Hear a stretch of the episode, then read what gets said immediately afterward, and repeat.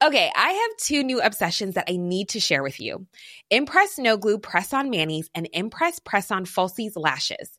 Trust me, these are getting ready game changers. Both require no glue, so there is no damage to your natural nails and lashes, no mess, and no annoying dry times. Just one step and you're done. Boom. Instant glam. Visit impressbeauty.com slash presson and use code PRESSON25 at checkout for 25% off Impress Manicure and Press-On Falsies. mukashimukashi.audio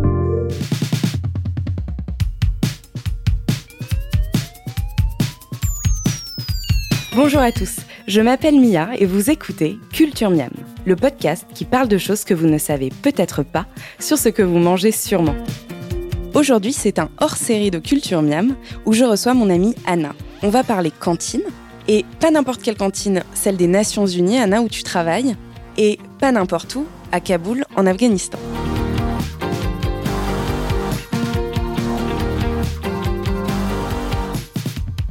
Salut Anna. Salut Mia. Alors, je me rappelle plus euh, très bien euh, il y a combien de temps on s'est rencontrés? Ça doit faire euh, 5-6 ans ouais, 5-6 ans. On travaillait ensemble dans un restaurant où on était aux cuisines. Et euh, je me souviens plus non plus comment on est devenus potes, mais bah Parce qu'on changeait tout le temps les recettes. Derrière, dans les cuisines, euh, quand, le, quand le patron regardait pas.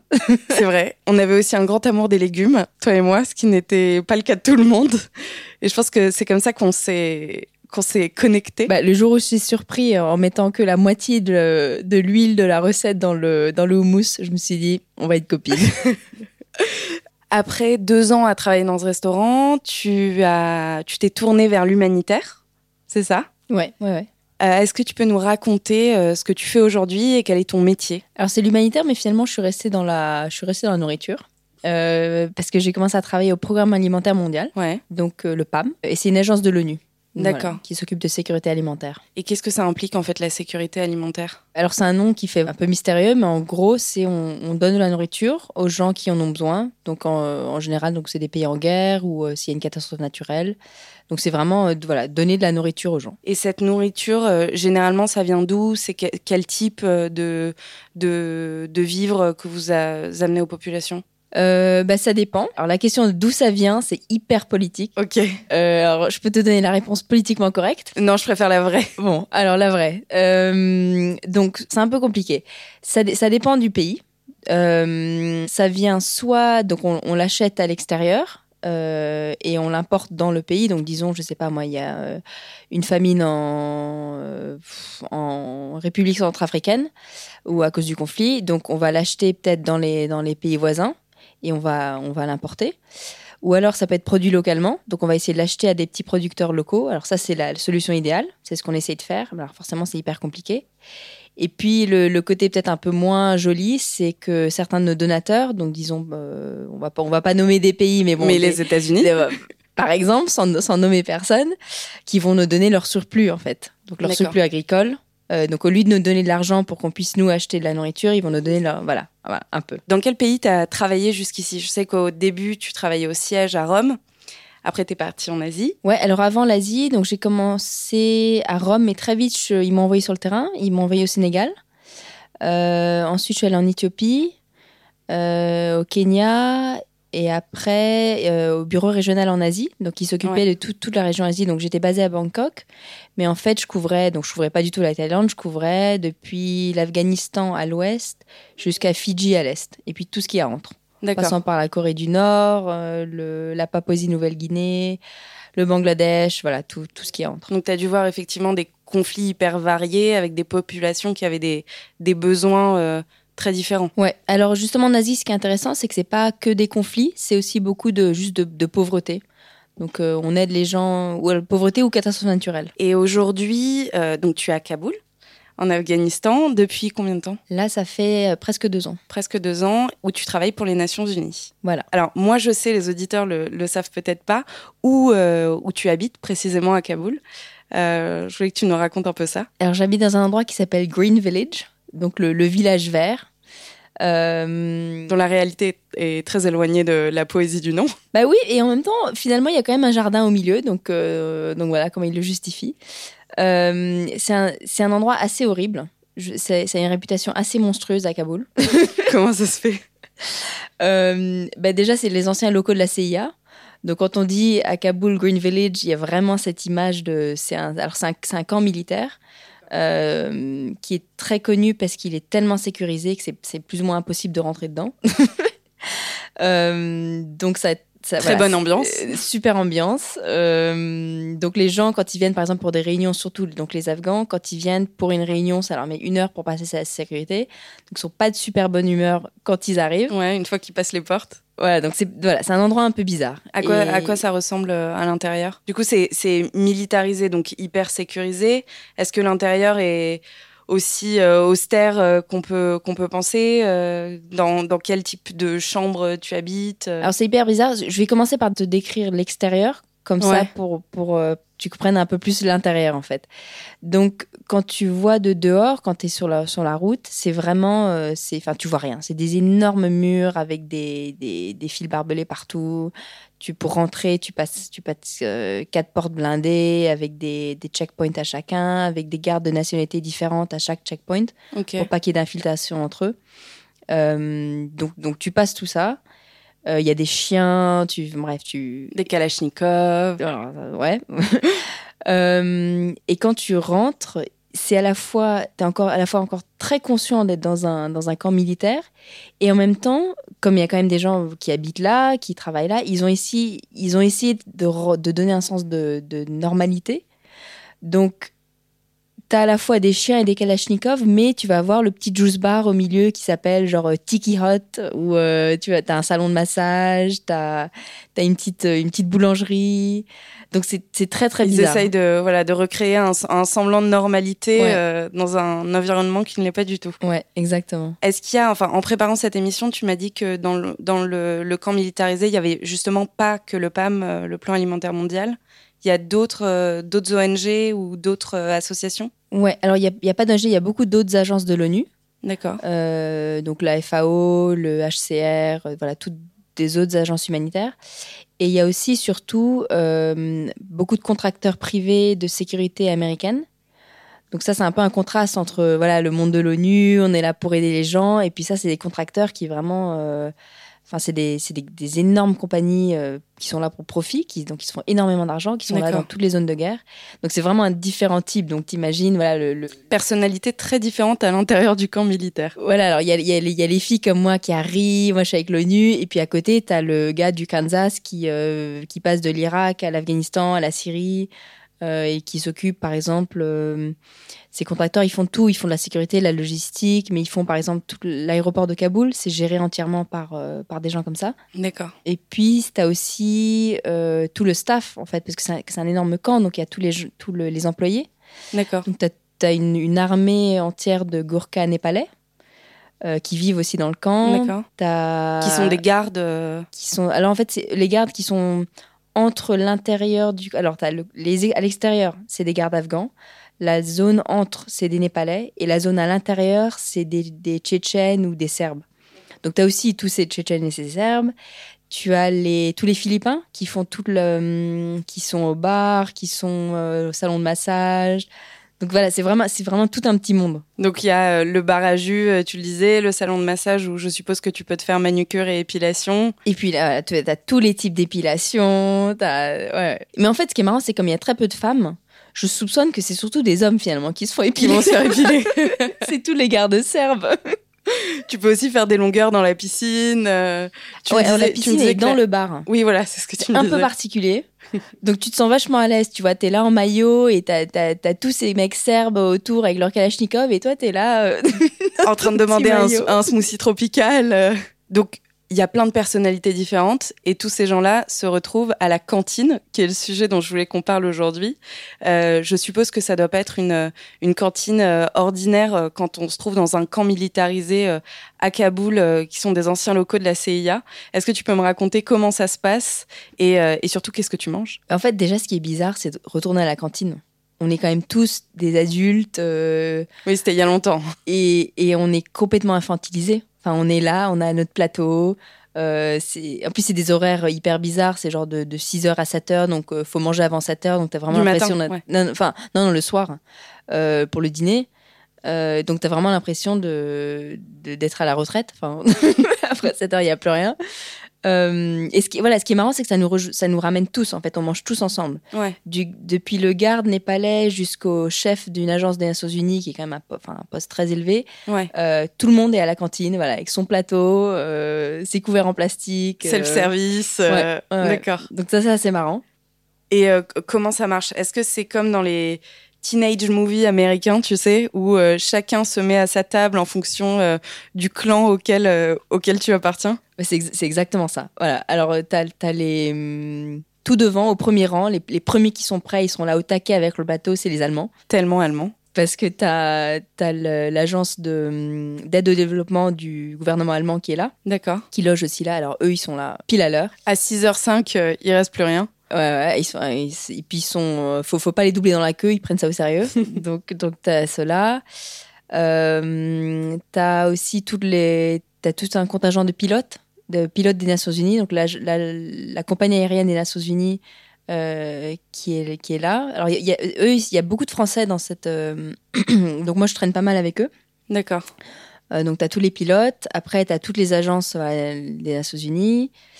Euh, tu as tous les gardes. Et c'est un peu, voilà, chacun a un peu sa table. Euh, moi, je, moi je, je, je fais le bazar parce que je m'assois avec tout le monde, je papote avec tout le monde. euh, Ouais, ça c'est assez chouette. euh, c'est très marrant. Je, récolte tous les ragots. Et tout ce petit monde, euh, qu'est-ce qu'ils mangent Qu'est-ce qu'il y a au menu? Euh, Qu'est-ce qu'on peut retrouver? Est-ce que chacun a droit à la nourriture qui lui plaît le plus? Euh, Que mangent les Allemands? Que mangent les gardes népalais? Euh, euh, Comment ça se passe? Et surtout, toi, qu'est-ce que tu manges? Bah alors déjà, il n'y a pas, euh, y a pas un seul plat afghan, ce qui est quand même, voilà, ce qui est quand même ironique. Ouais, Euh, effectivement. Et tout est importé de Dubaï. Tout, les fruits, les légumes, tout, tout, tout. Et comment ça se fait en fait que qu'ils importent rien, enfin que qu'ils ne sourcent pas euh, directement en Afghanistan? Bah c'est un, un peu une question, on se demande tous, on pense que c'est à la fois économique, parce que comme ça, ça, ça leur permet d'acheter à des boîtes, souvent des boîtes américaines basées à Dubaï.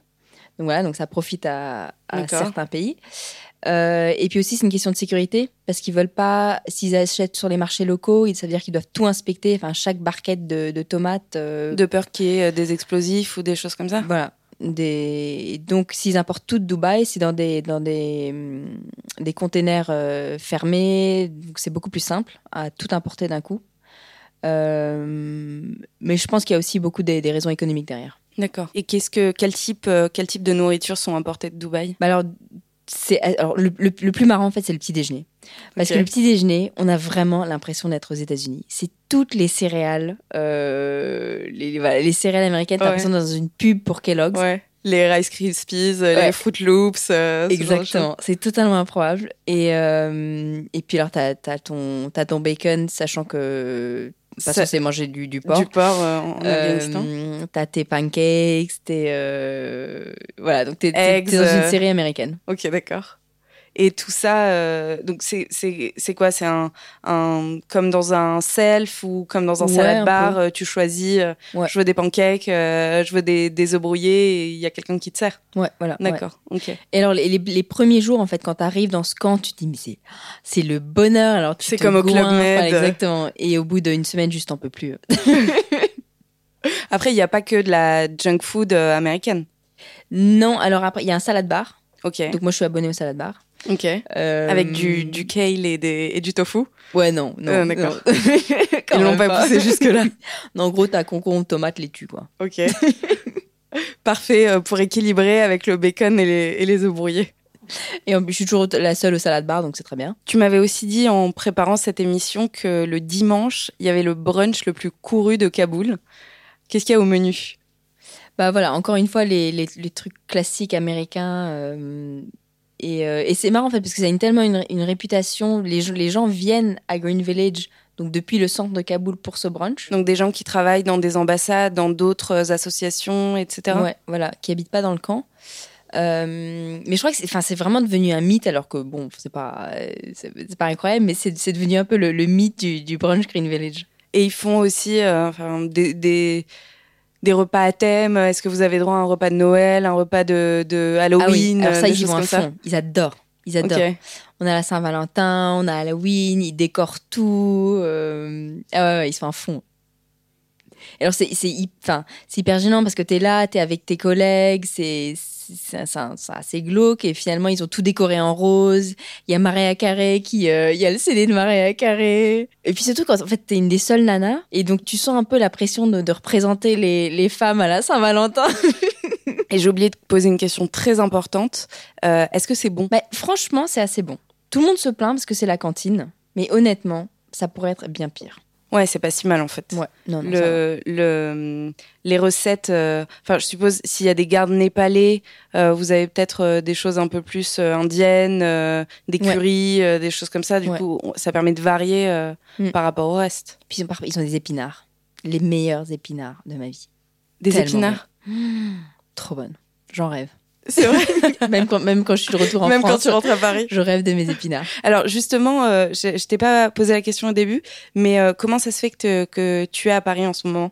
Enfin, moi je le sais parce que je, je, je sais ce que tu fabriques ici, mais euh, pourquoi tu fais des allers-retours en fait? Donc en fait, toutes les six semaines, on doit sortir du pays.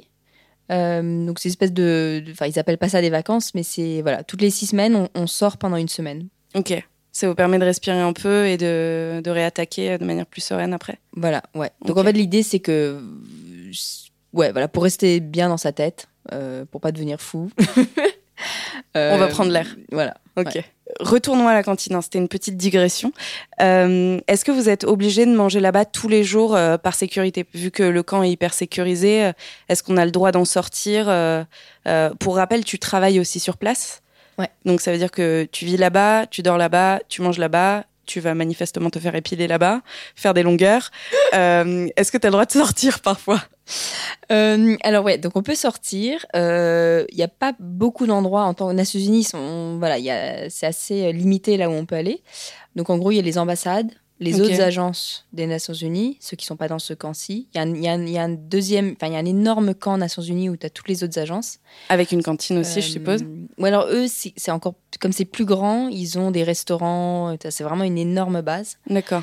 Euh, donc on peut aller là-bas. Euh, et sinon voilà, les ambassades. Et euh, qu'est-ce qu'on man- quelles ambassades? Et surtout est-ce que tu manges aussi dans les ambassades? Ah oui, alors les ambassades, c'est totalement surréel parce que ça reste, ça reste des ambassades quand même. Donc ils sont obligés de maintenir le- les, les apparences et le Le statut. euh, voilà, le statut. Donc on est, euh, donc on est reçu en grande pompe. Et puis toutes les ambassades ont le droit d'importer. euh, ils ont des espèces de, de, de quotas par mois de ce qu'ils de ce qu'ils peuvent importer. Donc, comme pays de, de leur, je veux dire de leur pays d'origine en fait. ouais. D'accord. Donc quand tu vas à l'ambassade de France, il y a des routes comptées. Euh, tu as tous les vins possibles et imaginables. C'est génial. Euh, t'as ton camembert. euh, D'accord. Donc tu peux te faire, je suppose, des soirées raclette en hiver, une fondue, Ah oui, oui, euh, donc, ouais, absolument. un petit plateau de fromage de temps en temps. Absolument. Euh, on a aussi on a un, un petit jeu de croquet. donc voilà, donc donc il y a vraiment ils essaient vraiment de recréer tout, tout un monde. Et encore une fois, ça doit être hyper perturbant. euh, enfin, la différence entre ce qui se passe euh, euh, dans Kaboul sur les marchés et, euh, et ton plateau de fromage à l'ambassade de France. Ouais, c'est assez bizarre. Tu m'avais parlé aussi d'un restaurant français dans lequel tu allais souvent. Ouais, alors un- vous avez, vous avez aussi le droit en fait d'aller dans, dans certains restaurants en ville. Ou c'est le seul Plus ouais, plus ou moins. plus ou moins. Qu'est-ce que ça veut dire Euh, C'est-à-dire on, a le droit, on n'a pas le droit. Bref, on y va. Ok. on, on, Euh, on sort, on trompe les gardes, euh, Voilà. on met des coussins dans le lit pour faire croire qu'on n'est pas là. Ouais, non, il y a un resto très sympa qui est tenu par des Afghans français. Et c'est un peu, voilà, c'est un petit peu une oasis de, de normalité. Parce que rien que le fait d'être dans un restaurant, en fait, psychologiquement, ça, ça fait tellement de bien de pas être Ouais. dans une ambassade, de pas être dans un camp, d'être dans un restaurant. Voilà. Tout Ouais, ça, doit pas mal changer, effectivement. Mm. Ça doit aérer l'esprit et, et oui, je suppose que, que ça fait du bien. Qu'est-ce que tu manges? Tu m'avais parlé d'une délicieuse tarte euh, chèvre épinard. Euh, ouais, donc il y a, il y a tous les, y a des classiques français. D'accord. Euh, et c'est assez marrant d'y aller avec des amis afghans parce que du coup, voilà, je, je leur explique le, ce que c'est qu'un magret. euh, Un bœuf bourguignon. voilà. Ouais, les, ouais. les, les plats afghans, donc je, tu, tu m'as dit qu'il n'y en avait pas à la cantine, mais euh, quelles sont les, les spécialités afghanes? Euh, beaucoup de moutons. D'accord. Ouais. Et, et, et après le mouton, il y a encore du mouton. C'est comme les Chinois. Après le porc, alors pour, pour rappel, tu viens euh, d'une famille chinoise. Après le porc, il y a encore du porc. Et, ça- et si c'est pas du porc, c'est que c'est que t'as pas commencé C'est le que t'as repas. pas commencé le repas. Euh, donc voilà, là-bas c'est mouton. Alors forcément, quand je te dis mouton, c'est les gens euh, qui, qui ont de quoi se le payer. D'accord. Euh, sinon, du riz et puis surtout du pain. C'est une culture de pain. Euh, et là, on se retrouve, on se retrouve quand même très bien entre Français et Afghans, c'est qu'on peut parler de pain pendant des heures. D'accord. Et que s'il n'y a pas de pain, c'est pas un repas. Même s'il y a du riz. Même s'il y a du non, non, riz, non, euh. il faut le pain. Mais c'est c'est très, c'est très français finalement. Oui, c'est très français. Au final, euh, ça, le pain rapproche les gens. Dans, dans, dans copain, il y a pain. Il faut pas l'oublier. Euh, ok. Est-ce qu'il y a beaucoup de, enfin, de tous les internationaux qui sont, euh, qui vivent à Kaboul Donc il y a plein de monde qui vient des Nations Unies et de toutes les agences. Ceux qui sont côté ONG, est-ce que c'est pareil Ils vivent dans des, dans des camps hyper sécurisés, militarisés? Non, alors c'est euh, eux, c'est ils ont une vie beaucoup plus normale. En général, ils vivent dans des grandes maisons, donc avec tous leurs collègues. Donc, il va y avoir, euh, je sais pas moi, la, maison, toute la maison pour, pour Médecins Sans Frontières ou le CICR. donc, ils ont, ils ont leur maison. Et là, ils ont une vie beaucoup plus normale. Donc, ils, peuvent cuisiner, ils peuvent aller au, au- Alors, pas toutes les ONG, mais certaines, ils peuvent aller au marché, ils achètent. euh, voilà, donc ils ont une vie, euh, ils peuvent avoir des dîners, ils y font la cuisine. euh. Et quel, euh, quel type de cuisine tu peux faire si tu es en Afghanistan et que tu dois composer avec les, les produits disponibles au marché? En fait, c'est assez marrant parce que du coup, ça te force vraiment à, À être créatif. à, à être créatif et puis à faire tout. On se rend compte qu'ici, on a la- une pâte feuilletée. Enfin, moi, ça ne me viendrait jamais à l'esprit de faire ma pâte feuilletée. Bah- D'autant que, Anna, il faut le dire, tu es la fan numéro un de Picard. Même si tu cuisines très bien, qu'on a cuisiné longtemps ensemble, tu préfères quand même les pâtes feuilletées et la galette des rois de Picard. On est d'accord. Oui, non, et on si- est d'accord. Et, et si je pouvais, je ferais pareil à Kaboul. Mais Mais il n'y a pas Picard à il n'y a Kaboul. pas Picard et il n'y a pas de pâte feuilletée. Donc, euh, bah voilà. Donc, on, euh, ses amis, par exemple, j'ai beaucoup d'amis qui sont là-dedans. bah, ils font leur propre pâte feuilletée. Ou alors, ils vont faire leur propre sushi. D'accord. Euh, Donc ça implique que tu trouves des algues nori euh, sur les marchés de Kaboul? Alors ça, tu, tu les apportes avec toi dans tes bagages. Alors ça, c'est le truc aussi, c'est quand on rentre tous, on a quand même systématiquement 50 kilos de bagages. à l'aller au retour, parce que quand tu sors de Kaboul, tu sors des tapis ou euh, des meubles, euh, les poteries, enfin bon. Et quand tu rentres, euh, tu ramènes de la bouffe. Mais toi, tu as toujours quelque chose à ramener, étant donné que, donc, non seulement tu es française, mais en plus de Franche-Comté. Donc, ça veut dire que je suppose que tu viens avec du comté affiné 36 mois à peu près à chaque fois dans tes valises. Qui a beaucoup de succès avec les Afghans. Ils adorent le comté. Ils m'en réclament systématiquement. Aujourd'hui, euh, donc tu travailles au PAM. On discutait euh, tout à l'heure et tu me disais que tu allais bientôt euh, quitter les Nations Unies pour aller dans une autre organisation, tout en restant à Kaboul. Euh, raconte-nous, euh, raconte-nous un peu. Ouais, donc je vais, donc je vais rester à Kaboul. Euh, Parce que tu adores cette ville. J'ad- J'adore j'adore ce pays. Parce qu'en fait, donc là, on a, on a parlé uniquement de Kaboul, mais, mais en fait, je voyage dans le pays. Donc, Kaboul, c'est là où je suis basée. Mais après, nos opérations, c'est dans le- tout, tout le pays. Donc, c'est vraiment, c'est vraiment ce pays que j'aime. Et euh, Pour rappel, hein, euh, Anna euh, a travaillé donc en Afrique, à peu près dans tous les pays d'Afrique, euh, en Asie, et je sais que depuis, enfin, on en a discuté souvent, hein, mais, mais depuis des années, tu as envie de découvrir le Moyen-Orient et c'est une culture qui te qui te fascine. De temps en temps, elle me fait des frayeurs euh, parce qu'elle décide euh, qu'elle veut aller en Syrie. Euh, donc moi, je me mets à la place de ta mère. Hein, je, je je je sais pas quoi en penser.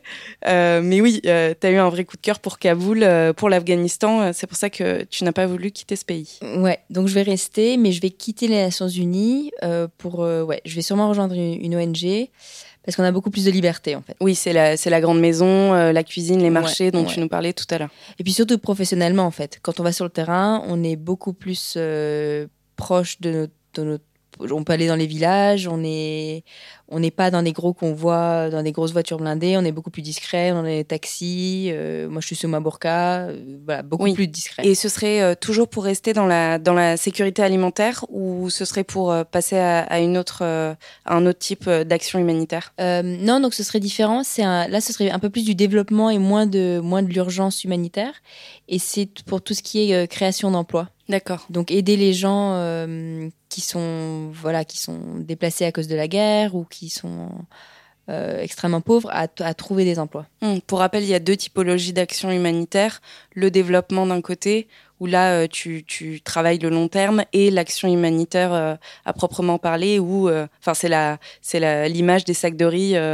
voilà qu'on ramène et c'est à peu près ça dans la réalité en fait. Ouais voilà, tu as, as le côté urgence où tu essayes juste de, de, maintenir les gens en vie et puis tu as le côté plus développement qui est voilà, sur le long terme, sur, euh, sur adresser les, les, problèmes euh, à la base. Ok. Plutôt qu'être juste une réponse d'urgence. Ok, d'accord. Tu reprends l'avion euh, quand ça? Après-demain. Après-demain. Et qu'est-ce que tu ramènes cette fois-ci dans, dans, tes valises? Alors, quand je, systématiquement, j'ai deux stops. Je vais chez Tang Frère. Ok. Ça, je l'ai fait en arrivant quand j'ai débarqué de Charles de Gaulle. L'heure d'après, j'étais avec mon père taïwanais, on était chez Tang Frère. Et j'ai juste dévalisé le wasabi, euh, les graines de sésame, tout ça. Donc ça, j'ai des kilos. Et après, hier, je suis passée chez Monoprix. Ok. Et j'ai acheté, je n'exagère pas, 15 sachets de Madeleine Bonne Maman. et 5... J'avais oublié que c'était ta deuxième passion après la galette des rois Picard. Ah non, mais quel bonheur. Quand j'arrive à Kaboul, je me fais un thé et je me mange 5 madeleines. Merci beaucoup, Anna. Je suis très contente de t'avoir reçue et je suis très contente... Qu'on ait euh, pu euh, parler de ton métier et de ce que tu manges à la cantine, qui reste euh, quand même un sujet qui nous passionne toutes les deux. Et j'espère que bah, ça va passionner aussi nos auditeurs. nous, on se voit dans trois mois, enfin pas autour d'un micro, mais probablement autour d'un resto, comme d'habitude, avec plein de légumes et surtout pas de galettes Picard. C'est tout pour ce hors-série. Merci beaucoup Anna encore une fois, et nous on se retrouve très bientôt pour le prochain épisode de Culture Miam. Et au fait, écoutez Culture Miam sur Apple Podcast, SoundCloud et votre application de podcast préférée. Laissez-nous plein d'étoiles et suivez-nous sur Facebook, culturemiam.com et sur mukashimukashi.audio.